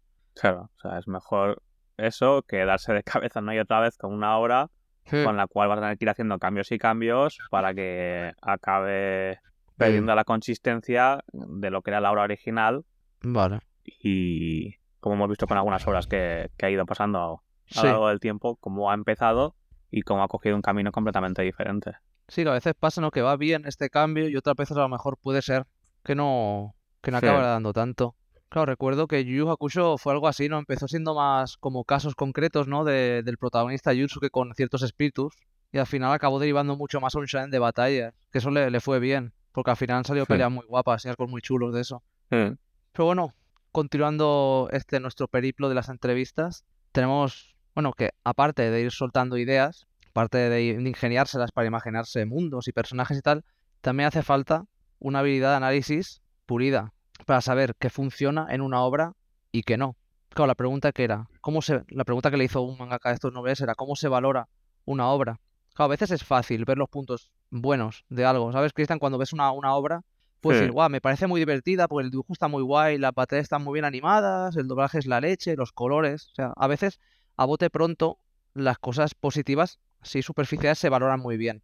Pero claro, lo más complicante, lo más complicante, lo más complicado e importante es poder ver las carencias y defectos de una obra y también sus inconsistencias. Y eso ya a veces es más difícil porque la mayor parte del tiempo lo que no te gusta puede ser algo más inconsciente que consciente. Ves algo y ves que puede estar bien en general, pero no sabes cómo valorar las carencias que tiene, a no ser que sean muy bestias. Claro, Casaka dice que es muy importante al final ir puliendo un poco esta habilidad que tiene uno para poder ver las carencias de otras obras, para así que en la que estemos escribiendo nosotros mismos no volvamos a, cometer estos errores. Y eso está bien, pero al final esto de pulir la habilidad crítica lleva tiempo y no todo el mundo es tan, tan bueno, tan ducho en el manejo de la palabra para saber expresar estas cosas. Mm, además que, claro, siempre es más fácil, ¿no? Ver los defectos de los demás que no los de uno mismo. Sí, sí, sí, como sabes. Por favor. Pero bueno, continuando esta wea, la siguiente, pregunta que hacen es cómo hacer que una obra tenga más empaque. Ya no que sea interesante, como lo que ha dicho Cristian, sino que tenga más empaque y cómo hacer que los giros de guion sean más intensos. Aquí, claro, esto lo estaba traduciendo al japonés y a lo mejor me costó un poquito de comprender o de pensar, pero bueno, lo que decía era tener personajes que contradijeran, ¿no? O que conceptualmente fueran opuestos a la idea principal de la obra o a las ideas preestablecidas que se tienen sobre esta. Por ejemplo, dio un ejemplo que radicaba en imaginar una obra de médicos en la cual sabemos que el planteamiento de una obra de médicos va a ser, tenemos ciertos doctores, ciertos especialistas que tienen que salvar la vida a la gente. Eso es obvio, ¿no? O sea, va a ser casos en un hospital en lo cual tendrán que, bueno, resolver diferentes problemas que tengan derivados de los pacientes que vengan al hospital. Pero claro, ¿y si tenemos un personaje o un doctor que realmente sea un asesino? ¿Qué haría este tío? O sea, ¿qué desarrollos podría tener la trama de esta serie siendo que tenemos un doctor, que es un psicópata, por ejemplo, y de repente pues le da por matar a un paciente de forma exagerada o que él en su vida privada o dentro del hospital tiene algunas tramas. Eso lo hace más interesante. O sea, porque ya tenemos la idea preestablecida de una historia de hospital, pero al mismo tiempo tenemos un personaje que es un poco más caótico, que puede hacer que el desarrollo sea mucho más interesante, que puede hacerlo todo mucho más dramático. Claro, cuando hablo de obras de hospital, pensé en Monster, pero esto más que un personaje como tal tenía una situación en concreto. ¿Puedo spoilear esto? ¿Puedo, ¿Puedo hablar de ello? Porque ocurre en el primer tomo. ¿Estará mm, bien? Bueno, sí. Es el, concepto clave de Monster. Claro, tenemos un doctor que quiere salvar vidas. Tiene ciertos dilemas morales porque en su hospital, muchas veces por temas de fondos, prefieren ayudar a gente que puedan invertir en el hospital, como al el alcalde del pueblo o de la ciudad, gente famosa. Y claro, ¿qué le pasa a Tema? Tiene este conflicto de decir, coño, la hay, hay gente que ha entrado antes que estos famosos que los quiero salvar yo, pero el hospital no me deja. Por culpa de esto, entre pitos y flautas, el director del hospital la acaba dejando un poco helado, lo menosprecian. Claro, llega, llega un chaval, ha habido un caso, han matado a una familia de, no sé cómo llamarlo, de, de inmigrantes que vienen de Europa del Este, y esta familia ha muerto, solo quedan los dos gemelos, una niña y un niño, al niño le han metido un tiro en la cabeza. Y claro, llega este niño, llega el alcalde o un músico, y al final él dice, me caché en la mar, yo quiero salvar al que ha llegado antes, y salva a este niño, porque él es buena persona y como médico quiere salvar a la gente de forma igualitaria. Salva al niño, pero ¿qué ocurre en el futuro? Que este niño se ha convertido en un asesino en serie. Y ahí está el punto de conflicto, que la buena voluntad del doctor ha hecho que al final se haya creado, bueno, una serie de desgracias mucho más grandes de las que podría haber imaginado jamás. Y esto sí que es un buen giro de guion, teniendo la temática de un norte medio que quiere salvar vidas con todo esto que ha creado por tener esta moralidad. Creo esto es interesante. Hmm. Además de esto, tengo hay otras historias que a lo mejor ese personaje podría ser, puede ser interesante, pero a lo mejor no tanto. En Boku no Hero tenemos a Deku, por ejemplo, que contradice completamente las bases del mundo en el que vive. O sea, un mundo de superpoderes en las que tenemos un protagonista que no tiene poder ninguno en los primeros capítulos, pero que luego puede ser interesante después de ver que adquiere estos poderes, cómo es su desarrollo. Y en Black Clover tenemos también un personaje que no tiene poderes en un mundo de magia. También será interesante ver cómo se desenvuelve Mm. y los, la clase de poderes que consigue. Son poderes que contradicen a la magia, anulan la magia completamente. O sea, cosas interesantes. Recuerdo que en, que en Bakuman, también una de las obras que, que hacían, Sí. eh, tenían también algo así, ¿no? Que era como hacer que... Vamos a hacer una serie en la que el protagonista sea un antiprotagonista o algo, algo una cosa así. Va, esto es lo del como, ¿no? Esto, wow, sí, sí, qué, sí. qué revolucionario. Qué hardcore. Esto es. Death Note, no me lo puedo creer. Oh my god. It's, it's real. Sí, Bueno, que al sí final, que- Bakuman era como si fuera la historia de ellos dos o algo así, no creo, o sí. Yo creo que hasta cierto punto sí que estará un poco basado, ¿no? Sí, porque al final eran el escritor y el dibujante. O sea, Sí. han sido esta pareja. Mm, Pero bueno, como vemos que realmente hay cosas que sí que se asemejan a la, a la realidad, pues Hmm, igual sí que tiene ese toque podría de, ser. de autenticidad. Basado en hechos reales. No, pero el tema este de personaje que crean giros de guion interesantes al final mola, ¿no? Tener un personaje o ciertas cosas del guion que, que den un poco más de chicha. Hmm. Bueno, pues acompañando a esta, también da respuesta a una pregunta sobre cómo idear nuevos personajes. Ay, que me ahogo. ¡Oh! Y más o menos, pues también se basa en este efecto de, de contraste, ¿no? Sí. En tener personajes que choquen con lo establecido, por ejemplo, con su procedencia, ya sea la familia, hogar, forma de vestir, donde una chica de casa buena, por ejemplo, pues se comporte como una macarrilla, o un chico de aspecto joven, pues resulte un, un beodo de 30 años. No me la esperaba esa, weón. Además, ¿cómo se distribuyen estos personajes? Pues pensemos que según el tono que se quiera eh, dar en la obra, ¿no? Pues hay que tener un cierto número de personajes que cumplan un, un rol anímico o emocional diferente. Sí. Entonces, eh, Akasaka, por ejemplo, siendo que va hacia manga cómico, pues tenía un porcentaje de personajes cómicos o con la posibilidad de reaccionar de forma divertida a las cosas de forma bastante exagerada. Entonces, al ser personajes de- eh, exagerados en su forma de expresarse, pues funcionan bien en cambios de escena para explicar cosas sin que suene raro. Mm, vale. Entonces, por ejemplo, según el tono, pues habrá que diseñar personajes que puedan servir en las situaciones y que no alteren el, el aura, por así decirlo, ¿no? Del que quiere destilar la obra. Y Mm. para finalizar en esta parte, pues en cuanto al planteamiento de mundo de ficción, ¿cómo nos enfrentamos a ello? Pues lo suyo, según dice Akasaka, es no excederse en la complejidad de las explicaciones en un principio, Uy. si vamos metiendo muchos puntos de vista del mismo mundo, religiones, facciones y demás de golpe, pues eh, sería un galimatías que no convencería a nadie, excepto a los muy aficionados al world winding, ¿no? A lo del lore, ¿no? Mm, Y que quizá lo mejor es ir metiendo poco a poco las cosas y si la gente eh, va leyendo la obra, pues vas metiendo en pequeñas dosis más información. Vale. Aún así, él prefiere centrarse más en la historia y los personajes que en el setting. A ver, la verdad es que está, está mejor la cosa. Sea, muchas veces en las obras te dicen a lo mejor es un mundo mágico este, ¿no? Y entonces, a partir de ahí ya empiezan a mostrarte, ¿no? Si hay alguna más poderosa, si hay algún personaje más interesante, o otras regiones del mundo que puedan entrar en conflicto con el país del protagonista, cosas así. O sea, que está bien poquito a poco. Sí.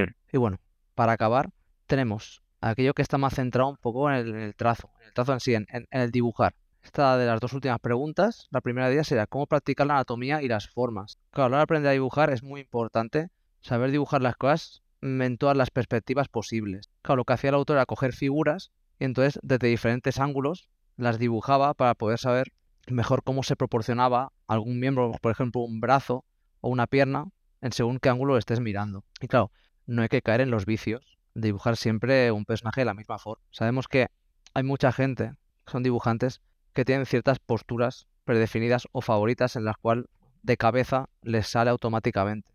Pero no hay que acabar cayendo en estos vicios y siempre hay que dibujar las cosas todo lo variado que se pueda. Y la siguiente conectaba con esto. Al final, ¿cómo era? A ver, la siguiente era cómo encontrarse también estas oportunidades de dibujar estas poses en las cuales no estamos acostumbrados. Claro, él dice, lo bueno es coger lápiz simplemente y empezar a dibujar, empezar a hacer bocetos o hacer, bueno, esto que se llaman el name de, un, de un manga, que sea como suele embocetado. Simplemente eso y hacer la obra sin muchas preocupaciones para encontrarte de golpe que quieres poner a lo mejor a alguien saltando la- una valla y quieres hacerlo desde cierto ángulo y entonces tendrás que, por huevos, acabar dibujando esto. Y es una forma de imponerte a ti mismo estas prácticas sin tener que buscarlas obligatoriamente, simplemente de forma natural.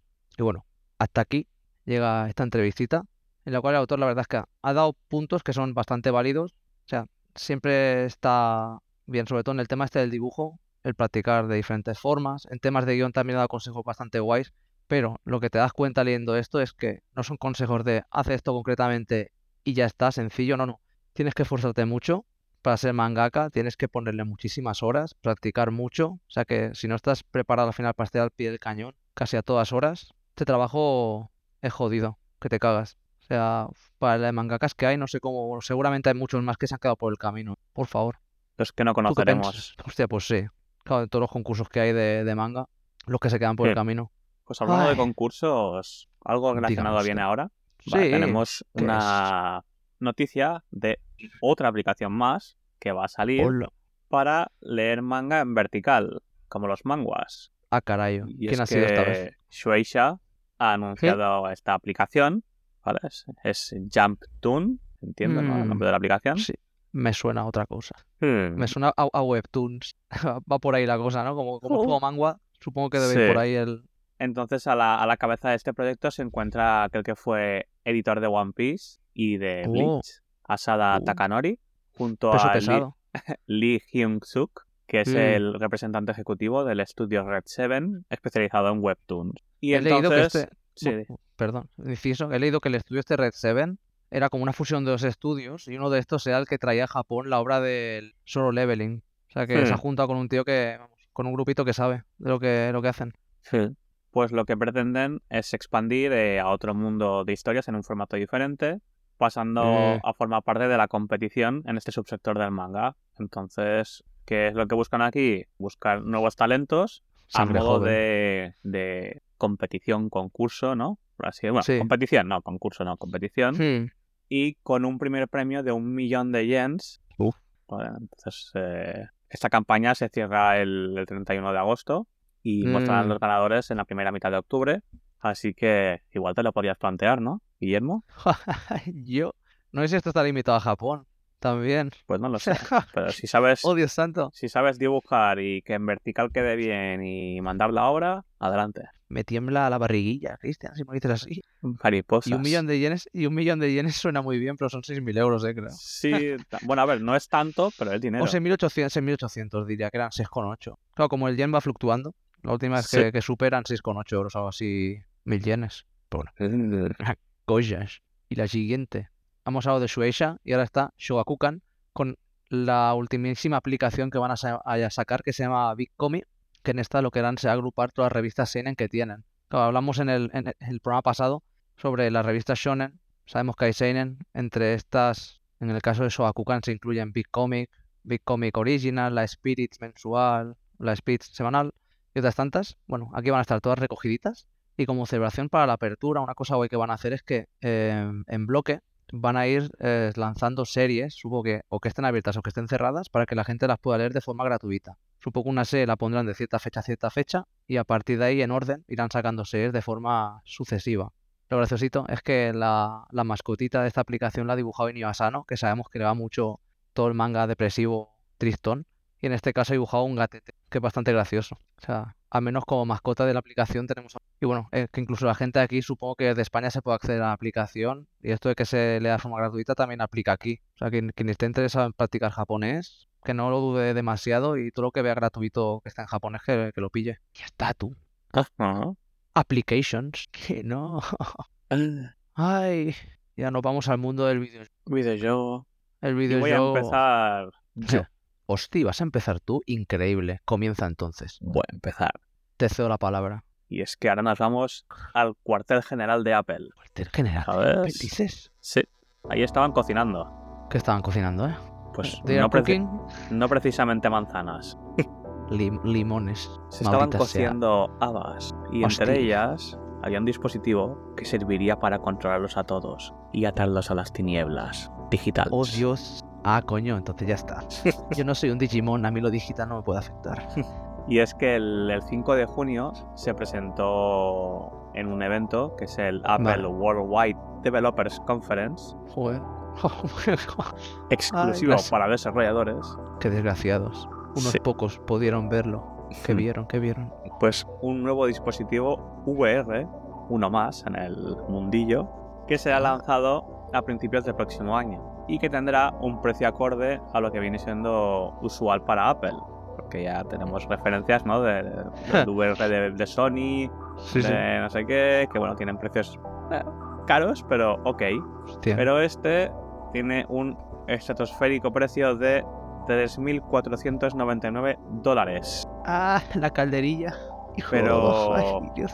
¿Qué es lo que tiene que lo hace tan especial? Porque para valer Mm. eso, Ah, pues vamos a analizarlo. Para empezar, en la parte delantera del headset, por así llamarlo, sí. tiene una pantalla con la cual la gente que esté mirando al portador del aparato pues podrá verle los ojos, Sí. gracias a que la- las cámaras que, que están dentro eh, detectan ¿no? cuando alguien se mete dentro de tu rango de cercanía, ¿no? Sí. para que tanto ellos te puedan ver a ti los ojos para ver si les estás viendo, como para tú poder ver al exterior. Wow. Vale, o Es que sí. si, si no hay nadie, tú estarás viendo una cosa de manera opaca, ¿no? Pero a la que entre alguien Vale. dentro de tu rango, pues ahí aparecerá la persona. Tener el casco puesto es casi como un antifaz de dormir estos de broma en que se ven tus ojos o los ojos así Sí. dibujados. Es algo raro. Sí, sí. Pero está bien que, o sea, que al final se irá como eh, desopacando, ¿no? Para que no te aparezca de golpe la persona y te metas un susto y, y te metas un puñetazo yo qué sé. Te susurran en la oreja y matas a alguien sin querer de, un cachetazo. Joder. no habrá pasado eso. Entonces, Bueno, cada, cada ojo tendrá un panel micro LED de alta definición de más de 4K. O sea, vamos ya avanzando la tecnología. Mm. Y se le han acoplado sensores que reconocerán tanto el movimiento de la cabeza como el movimiento de las manos para controlar las aplicaciones. Así que a priori parece que no va a necesitar mandos. Como No, por lo que se ve, solo con las manicas. Mm. Mm. Eh, resaltará las zonas que estemos mirando usando un rastreador de, de línea de visión. O sea que si estás mirando algo, ¿no? Pues Sí. eh, detectará lo que estás viendo, ¿no? Para, para que puedas, pues, como hacer scroll y cosas así, ¿no? Con, con la vista. Esto he leído también que em, es como a nivel interno de Apple, ¿no? Que le, Sí. hay, hay- sé que hay gente que le preocupa que, que, por ejemplo, pues yo que sé, estás en una página y te salta la publicidad por al lado, ¿no? Ah, Pues coño. eh, las páginas de terceros, digamos, no podrán saber qué es lo que tú estás viendo. No habrá rastreo Mm. de, de lo que tú ves. Que eso es ah, importante no pueden. también. Vale, no pueden. Ah, no pueden rastrear lo que estás mirando dentro de una página web. Exacto. Hostia, tú. O sea, Claro, no, no habrá si cookies para este tipo de, de información visual. Exacto. Claro, es que si no ya sería muy hardcore, ¿eh? Analizar lo que estás viendo. em- empiezan palabras clave que está buscando este pavo. Sí, sí, sí. Vamos a empezar a ponerle anuncios a tu tiplén. Se muera, que se Sí. ahogue. Entonces a esto se, se le añade un reconocimiento del iris también para poder pagar online. Por ejemplo, ya que supone que nosotros som- somos los poseedor- poseedores de- de- del aparato, pues que no venga otro y a menos que se haga un trasplante de ojos, ¿no? Pues no, no debería poder pagar. Te levantas por la mañana, me falta un ojo y en la cuenta del banco me faltan 3.000 pavos. ¿Qué coño está pasando? ¿Qué habrá pasado? ¿Qué ocurre? Luego con las cámaras frontales se puede hacer incluso un avatar virtual Sí. que, que, bueno, pues si haces como una llamada con alguien, ¿no? Pues hará como una versión de ti en, en 3D Sí. que, bueno, no puede expresar bien bien, ¿no? Digamos todas Sí. tu... El rango de emociones, supongo. no, se- no será un espejo perfecto de, de tu cara, ¿no? Vale. Pero sí que será una versión potable. Es funcional, bueno, eso de lo- momento. lo irán mejorando seguramente. Vamos. Luego para jugar sí que se le puede conectar un mando por Bluetooth, ¿vale? Por lo que dicen el, el casco, analizar el entorno en el que estemos para poder utilizarlo en el juego. Entonces supongo Vale. que será para delimitar entornos, para que no rompamos nada. Sí. O algo Hostia. mejor si es un juego tipo de realidad aumentada o algo así. Estaría guay que vas por casa y te va colocando a lo mejor un juego de shooters enemigos por detrás de las puertas y cosas así. Mm, sí, sí, estaría guay. Puede ser muy guapo. Luego, usando el nuevo sistema de visión OS, una cosa flipada es que el uso de las cámaras que tiene y el sensor de Hmm. profundidad, que es el que ya usaba el iPhone Pro, pues podrás grabar vídeos o tomar imágenes con volumen en 3D. Uf. Así que para que parezca que tengamos delante el, el- bueno, la, la foto que hagas, ¿no? O Sí. vídeo, pues lo podrás reproducir como si realmente estuvieras ahí y capturar el, sonido de forma que también tenga lo- los matices del entorno. Bastante claro. futurista. Este está guapo. En el vídeo de presentación, ¿re- ¿recuerdas que parecían como hologramas las fotos casi? Que miraba. El Sí. tío miraba para los lados y realmente veías como si fuera la parte de atrás de la persona un poco. Estaba muy guapo. Era como lo que hacen en Star Wars, ¿no? Pero bien, en Mm, color y... Sí. Está guapo, está guapo. Sí. Eh, luego también en las pantallas 2D se podrá ¿Mm? modificar el, el tamaño y profundidad y se podrá cambiar el fondo que estamos viendo. Pues, por ejemplo, puedes eh, quitar tu habitación de fondo, ¿no? Y poner un fondo espacial o un fondo de montaña, de playa. Y además lo hace bastante bien porque mm, proyecta sombra, ¿no? Dependiendo de, de la luz del entorno para que aún sea más, más inmersivo. Wow. Entonces, bueno, pues sea, todo esto es un flippy. No me extraña que cueste esta pasta, ¿eh? Porque, Claro, wow.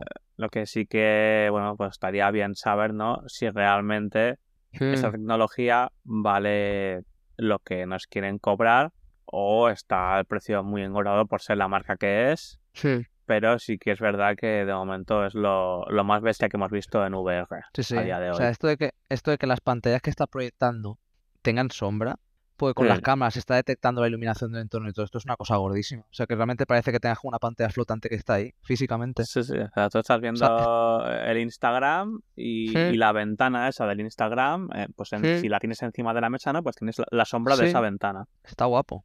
Está curioso, la verdad. Sí, lo hace más, sea, más creíble al final, la, Esto, la si- inmersión. hostias, si en, si en alguna tienda de Apple llegan a poner esto el año que viene, Buah. creo que cuando lo sacan, o sea, pa- Sí. pa- se van a formar unas puñeteras colas Sí, que sí, te todo el mundo va a querer probarlo. Wow.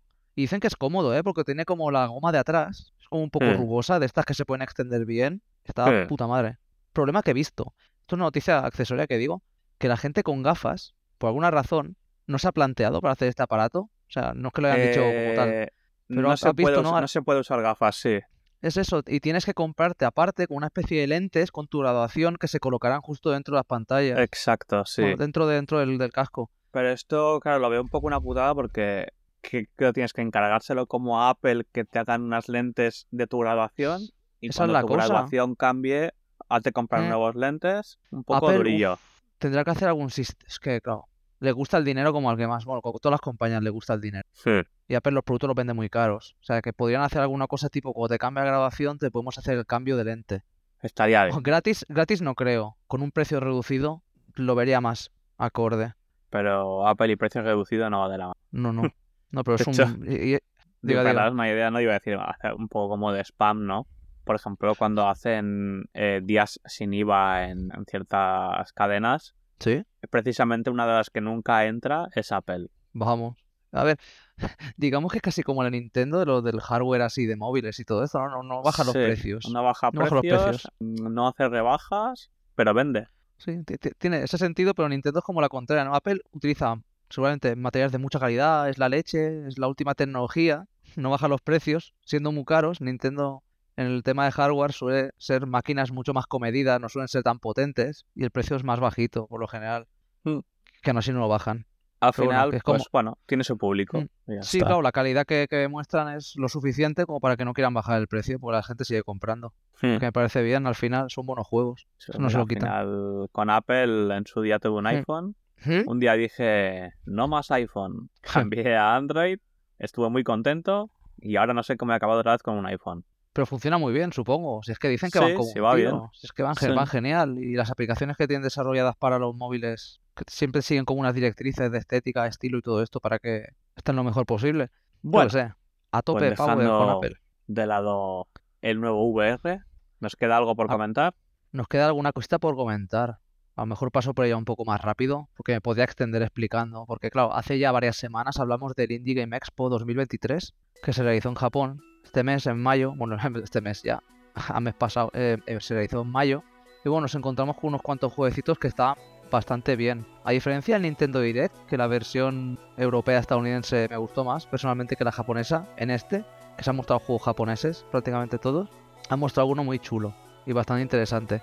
Comenzamos por uno que se llama Shonen Kino Owari, que se tradujo como Boyhood's End, en el cual tenemos una sociedad donde hay una inteligencia artificial que clasifica a las personas también y las, las deriva, tú tienes que trabajar de esto, tú estás mejor para hacer esta otra cosa, o sea, las, las controla, ¿no? Observa cómo está su estado de ánimo. Me recuerda mucho a Psychopass, esto, este planteamiento.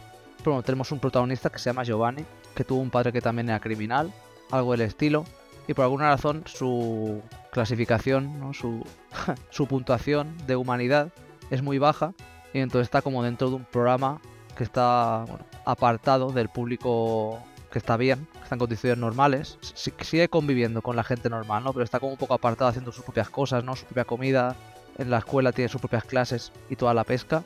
O sea, un poco como apestado.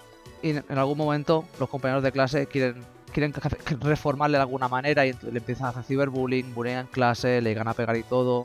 Pero aparece un personaje que es como era el más inteligente del instituto y también cayó en desgracia, que se llama Campanella. Y bueno, juntos se escapan y parece que acaban encima de un tren que es como que llaman el ferrocarril espacial. Entonces tendrán que ir de aquí para allá en una historia que es un poquito misteriosa, de la cual no se sabe demasiado. Creo que tenía una noticia en la que tenían que llegar a cierto punto en el espacio. O sea, se ven como imágenes de, de varios planetas. De aquí para allá se dice que tendrán que llegar a hablar con personajes históricos. Tendrán que hacerles puñetas por alguna razón. Claro, esto está todo un poco por ahí. O sea, el misterio sí que lo tiene al menos. Y visualmente el tráiler podéis echarle un vistacillo y llama la atención cuanto menos. O sea que supongo que sea el camino de este chaval también para intentar reformarse de alguna manera o irá por otros derroteros. Pero está guapo, es pixel art y parece ser que va a ser también episódico. Creo que empieza en agosto, irán sacando episodios cada dos meses. Se encuentra en Steam. Quien le interese mucho que mire el tráiler, está guachi. O sea, pagar cada dos meses. A lo mejor puedes comprar el juego, a lo mejor puedes comprar el primer episodio, puedes hacer como un pack si es que supiesen el número de, eh, definido de episodios que va a tener este juego. Sí. Pero no, está guapo. Hay visualmente es que los pixel art cuando está bien hecho, la verdad es que llaman la atención y están muy guays. Y los juegos indie, la verdad es que hay muchos que están hechos con esta estética y guapo.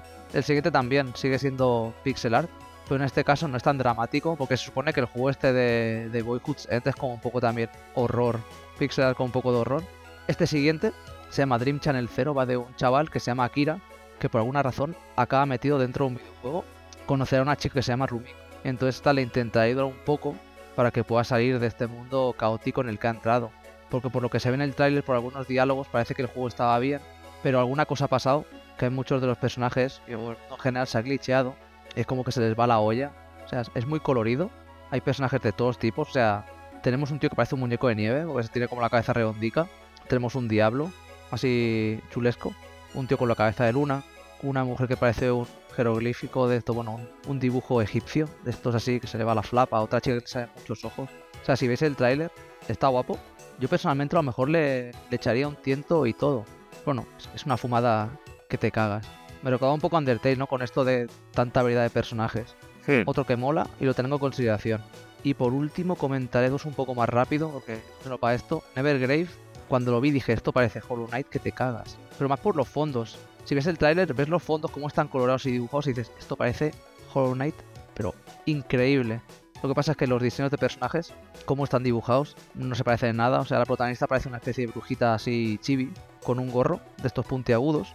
Y tiene una característica muy guay, que es que como Mario Odyssey, cuando vences a un enemigo, lo tiras al suelo, puedes poseerlo con tu sombrero. Eso va a dar variedad a la situación. O sea, van a hacer cosas guays programando para ver cómo funciona una vez te metes dentro del enemigo para ver qué ataques puedes hacer con él y todo. Además, será multijugador, igual, un poquito más de diversión por ahí.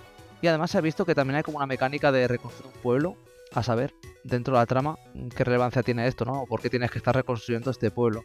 Pero es otro muy guay. Y las animaciones, tío, hay animaciones bastante guays, las expresiones faciales y todo, para ser que son personajes así pequeñicos, están muy bien logrados. Y como te matan, he visto que la matan, se convierte como en un charco de sangre y aparece dentro de una especie de, de baño o de bañera debajo del gorrico. Y se convierte en bastante cuco. Chocapic.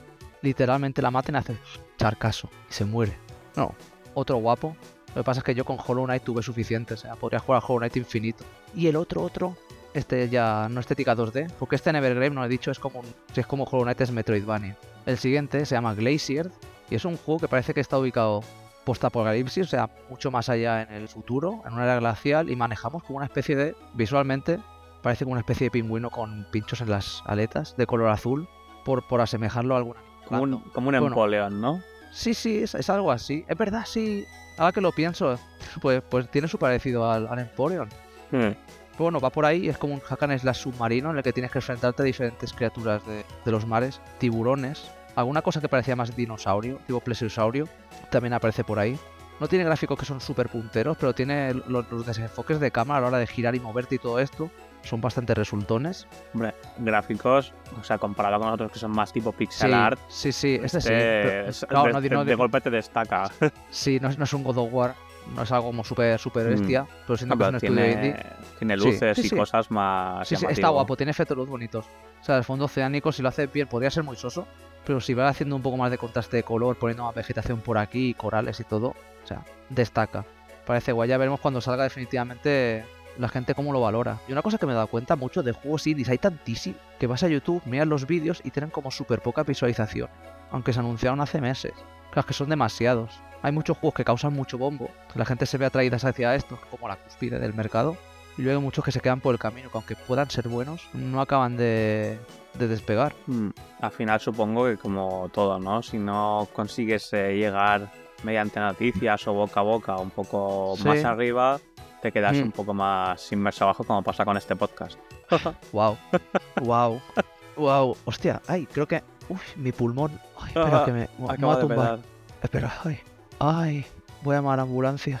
No te preocupes, algún día despegaremos. Algún día y haremos promociones. Regalamos 50 Yeah. mangas. Oh my god. Algún Eh, yo día tan llegará. feliz, eh. Y yo tan feliz, macho. Cuanta más gente lea manga, mejor, porque me he dado cuenta que, claro, al final la proporción de gente que ve anime es mucho más alta de los que leen manga. Parece ser, parece ser.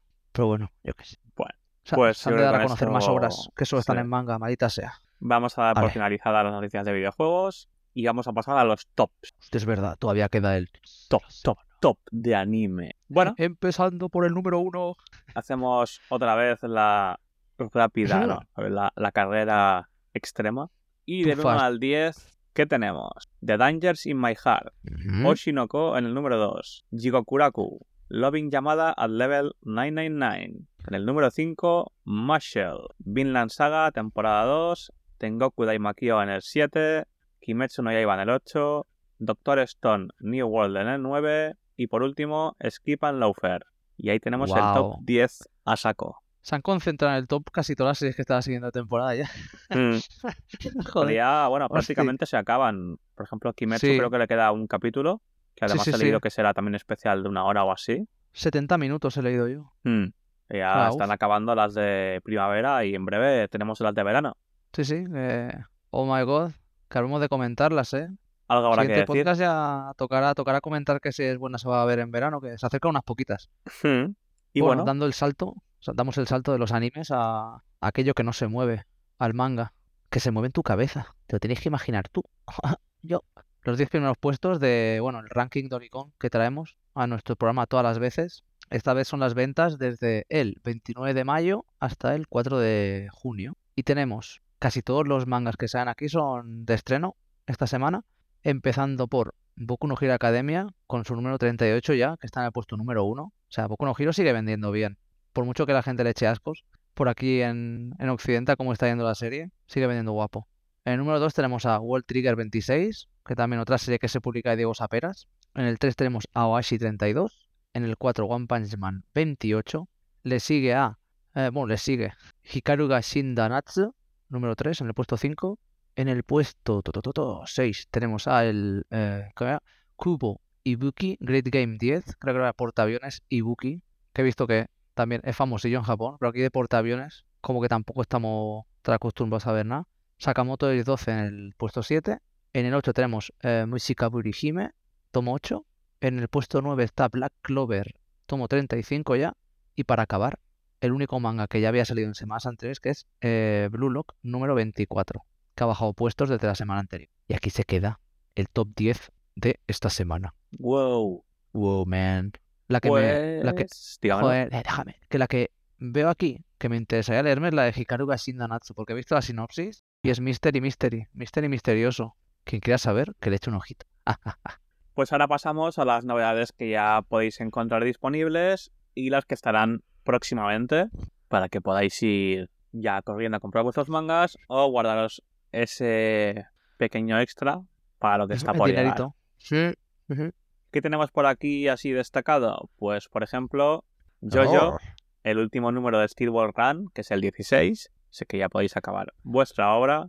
Oh, La de Akebi Sailor Uniform, esta, también tuvo anime de, de temporada hace unas cuantas. Hace unas cuantas temporadas tuvo su adaptación bastante guapa. Y Sunken Rock, el tomo 11 de 12. Yo...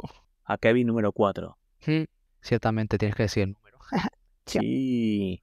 Luego tenemos de Norma Editorial Carcaptor Sakura Clear Card número 13 de 15. Pokémon Sol y Luna número 5 de 6. Wow. Dandadan Bueno. número 6. Está la serie esta de Desert Eagle, que es del autor de Tokyo Revengers también. Desert Eagle. Parece ser una serie de- corta también. Ah, otra de- Sí. del autor de... Sí, parece que le están trayendo todo lo que han podido. Desde que hizo Tokyo Revengers, que metió el pistoletazo extremo. Vaya.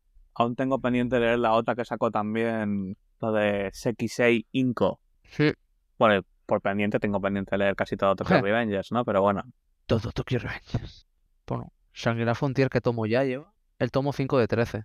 Y luego la, la el Expansion Pass. Este que también incluía novela extra. Ricolino. Luego pasamos a ECC, que nos trae Die Dark número 2, la obra del autor de... Dígamelo, Autora. Autora. autora. Exacto. De Dorohedoro. Dorohedoro. Aún estoy esperando cada temporada de Dorohedoro, pero no sé yo. Pasamos a Planeta Comic. Tenemos Detective Conan número 105, casi nada. Wow. Oh my god. Tenemos número 1 de Hajime no Ippo. Uy, han traído Hajime. Hostia, no me lo esperaba esto. Hajime, Sí. Ippo, tío. Wow. Pone que llevan 69 y está abierta. No sé, pero en Japón lleva muchísimo tiempo. Hajime no Ippo. Hombre, Pero mucho pues, tiempo. Por el estilo de It's dibujo. ancient. Sí, sí, sí. Esto es noventero as hell. Siendo que, que en japonés llevan 137, igual hacen alguna especie de, de kanzenban o algo.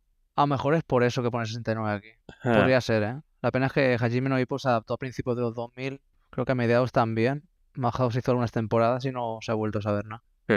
Pero tiene combate muy guapos ¿eh? de boxeo. O sea, hay algunas escenas en YouTube que puedes ver de los combates de Hajime no Ippo y menudas zurras que se meten. Eso sí que sí que debe doler.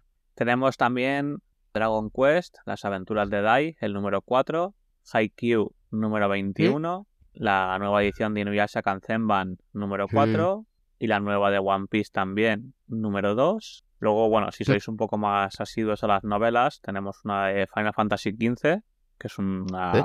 una- un número suelto, una novela única. verdad. Mm. De My Hero Academia, un libro de anotaciones de la UA, el número 5, y ¿Y Brea. qué más? Vuelve Ibrea por Ajá. aquí, así suelta, mitad de mes. She's Con el back. número 10 de Komi-san no puede comunicarse. Hanako-kun también está bien. Tomo 19, 19 y abierta. Hanako. Hanako-kun. Que iban a hacer temporada nueva de anime y no sé si querían hacer un reboot o algo raro, no, no me acuerdo, pero información contradictoria. Luego, bueno, siguiendo así con un poco de Final Fantasy, si os interesa, pues hay un cómo se hizo Final Fantasy VII y Final Fantasy VII Remake por Héroes de Papel. Suelen sacar un montón de obras de este tipo, ¿eh? De cómo se hizo tal, Sí, obras temáticas. sí, sí. Y tienen como la edición básica y la edición Soldier. También como, a lo mejor es tapadura. Seguimos con Ibrea, que saca el número 15 de Shaman King. Ya le quedan dos para acabar. Wow.